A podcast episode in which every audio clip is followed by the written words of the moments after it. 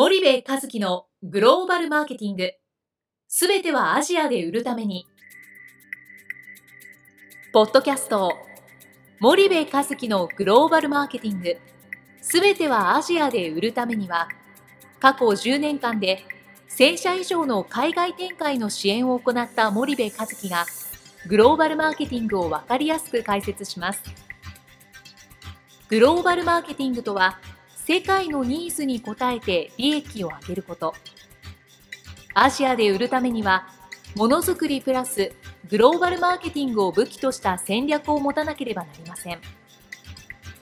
日本には素晴らしい企業が多く存在します。その企業とともにアジア市場を目指したい。再び、ジャパンアズナンバーワンと呼ばれる時代を作りたい。森部和樹は、そんな思いを持ちながらこの番組を皆様にお届けいたします。こんにちは、ナビゲーターの東忠夫です。こんにちは、森部和樹です。じゃあ、森部さん、はい、あの、前回は、はい、革新的なメッセージをいただいたと思うんですけども、はい、その中間層っていうのが一つのキーワードだとすると、その中間層をどうターゲティングするのか、うん、まあそれがブレてしまうって話だったと思うんですが、はい、そこって結構日本企業にとっては悩ましいところだと思うんですけど、はい、その辺はどうしたらいいんですかねそうしたら。うんとそのもうアジア新興国の最大の需要、はい、最大のマーケットって中間層市場じゃないですか、うん、それはもう数字が証明しているので、はい、アジア新興国がなぜ魅力かというと中間層が爆発的に拡大しているからと、うん、でそれを取らなければそもそもアジア新興国には出る意味がないんですよね、はい、でそうするとその中間層をターゲットにするので商品開発は中間層が欲しいという製品にしないといけない。うん、え商品と価格の現地適合化を世界標準化をしながらやっていくっていうことが、はい、まあ、絶対ですよっていうのは1つ目で前回多分言ったんですよね。うん。で2つ目はその中間層が買いやすい売り場に商品が並べないといけない、うん、それはもっと言うと伝統小売なわけですよ、はい、近代小売は当然なんだけども伝統小売の方が圧倒的に大きいわけなので、うん、今現状ではね、うん、そうすると伝統小売に並べないといけないと。で伝統小売に並べるには1カ国1ディストリビューター制では並びきらないので、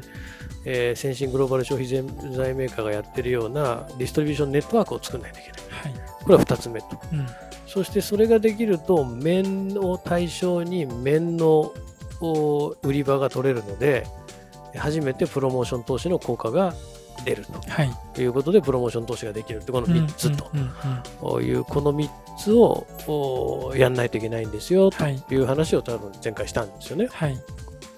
で、えー、この3つ以外やることはないと、そしてこの3つは全てが中間層のためになっていて、うん、中間層のための商品を中間層が買いやすい売り場に並べ、うん、中間層が手を伸ばして買いたくなるようなプロモーションの投資をする、はい、やることはもうこの3つしかないですよと、うん、いうお話だったと思うんですよね。はい。なるほど。えー、そこからさらにいくと、うん、じゃあどう展開していくのかみたいな話になってくると思うんですけれども、うん、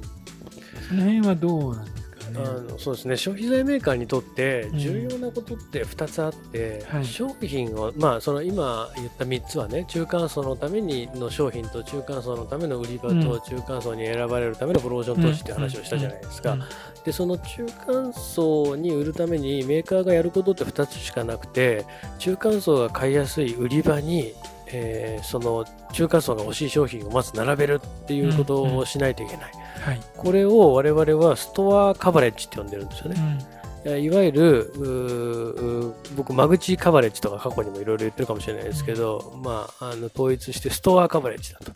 いわゆる獲得店舗数をどれだけ増やせるかっていう横軸の話ですよね。はい、っていうことと、あと、インストアマーケットシェアを縦にどれだけ上げれるか、うん、これはどういうことかというと、商品を手に取ってもらうこと、はい、要は、えっ、ー、と、その、あのインストアシェアとかだと、1店舗に占める自分の会社の売り上げの割合を言うじゃないですか、はい、でも僕がここですごくその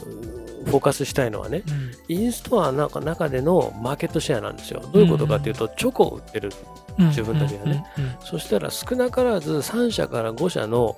もしくはもっとあるかもしれない。5社前後の同じチョコレートを売ってる競合がそのストアにはいるわけじゃないですか。はい、でそうすると例えばインドネシアだったらインドネシアでね、うん、チョコレートの年間のその需要なんていうのは大体あるわけじゃないですか。はいはい、でそれが伸びていくっていうのは当然別の次元の話であるんですよ、うん、大きくなっていく。うん、ただ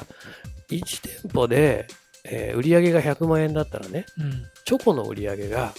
例えば5万円とか、ね、うん、6万円とかも決まってるわけですよ。うん、そうするとそのね1店舗の売り上げが100万円の中で6万円がチョコが占めてるとしたら、はい、その6万円を7万円8万円に伸ばしていくっていうのはそれは需要が増えていくってことなんで、うん、一つあるんですけどもっと言うと6万円のうちの何万円自分たちが取れるのっていうことがインストアマーケットシェアなわけですよ。はい、要はお客さんが5回のうち何回自分の会社のチョコを選んでくれるかと、うんうんうん、ガムならガムでもいいんですよ、うん、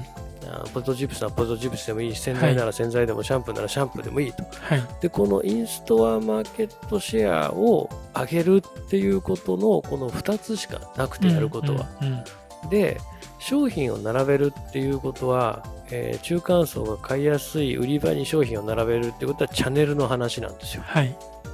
えー、チャンネルを作るっていう話、うんで、この2つ目の商品を手に取ってもらうっていうのはプロモーション投資の話なんですよね。うんうんうん、で、この2つを消費財メーカーはやらなきゃいけないはい、で、プロモーション投資は面で商品が並べれればある程度できるじゃないですか。うん、でもこの商品を並べる並べるためにうまいチャンネルを作るっていうことが日本企業の最大の課題で、うんうんまあ結構その欧米の先進グローバル消費財メーカーとは開きが大きい。っていうのが多分一番の課題で、はい、今こうして喋ってる間にも先進グローバル消費財メーカーのチャンネルはどんどんどんどん進化してるわけですよ、うん、この瞬間もね、うん、だからどんどんどんどん日々その差が開いてるっていうことに僕は危機感を持って、まあ、この番組やってるわけなんですけどね、はい、まあそういうことですかね。うんそうすると商品をまず並べなければいけないと、うん、あとは商品を手にも手に取ってもらうようにしなければいけないと、うん、そうですね。で商品を、まあ、ただ並べればいいって話ではないですよね多分森部さん、はい、そうですね。で過去にもお話ししたと思うんですけどその並べるには当然導入費とかかかるわけじゃないですか、うんで、戦略的に並べていかなきゃいけなくて、はい、最も効率が良くて、最もコストが安い並べ方がどうかっていうことなんですよね。うんうんうん、で、並べていくっていうそのことは、えー、メーカーさんが当然 MT 直接やるっていうケースもあれば、はい、ディストリビューターを使うっていうケースもあって、うんうん。例えばまあ今インドネシアの話してるからインドネシアで言うと2万点弱の MT に対して300万点の TT があると、うん、そういう市場でどうやってそこに網羅的に並べるかっていうことがすごく難しいわけですよね。うんうん、で並んだものが今度手に取ってもらえなかったら小売に返品されるので、はい、それをじゃあどうやって手に取ってもらうのかっていうプロモーションを打たないといけない。はい、だからこれは二人三脚というか両輪で動かないといけないことなんですよね。なんで、まあ、両方ともなくてはならないと。なるほど。いう感じですかね。わかりました。じゃあちょっと今日はあの時間が来たのでここまでにしたいと思います。はい。森部さんありがとうございました。はい、ありがとうございました。本日のポッドキャストはいかがでしたか？番組では森部和樹への質問をお待ちしております。ご質問は podcast アットマーク spy dergrp.com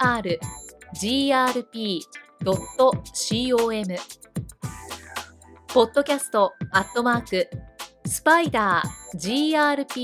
grp.com までお申し込みください。たくさんのご質問をお待ちしております。それではまた次回お目にかかりましょう。